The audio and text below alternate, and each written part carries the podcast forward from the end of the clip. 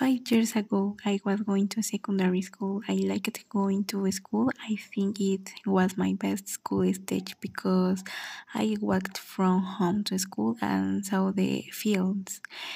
On a morning in September 2015, I walked to secondary school like every day, but on that occasion it rained.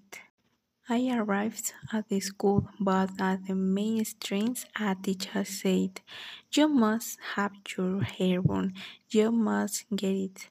So, in front of the school, there was a stationery. I went to the stationery shop to buy it. Then I returned to the school. I was angry, but at the moment at the main entrance, I and I fell in the floor. I was in the floor for 30 seconds, the longest 30 seconds of my life, but the teacher didn't help me. Only he saw me in the floor. He did nothing. Then I get out on the floor. I went to my classroom. I the first two hours I had my class physical. In the third hour I had my civical and ethics class, but my teacher didn't come to the class. So my classmate left the classroom, and my friends and I were in the classroom. So I was jumping, but at the moment my right ankle, so I fell in the floor. Unfortunately, my teacher had arrived so she saw me in the floor.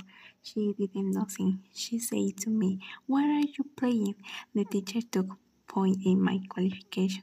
I begged the teacher, but she didn't listen to me later. During the lunchtime break, my friends asked me, How are you? I say, This is not my day. After school, my ankle hurt and my hip. Then I arrived at my house. I was very sad. I said my grandmother I had fallen at the school, and I told her that my ankle and hip hurt. She said, Be careful, please.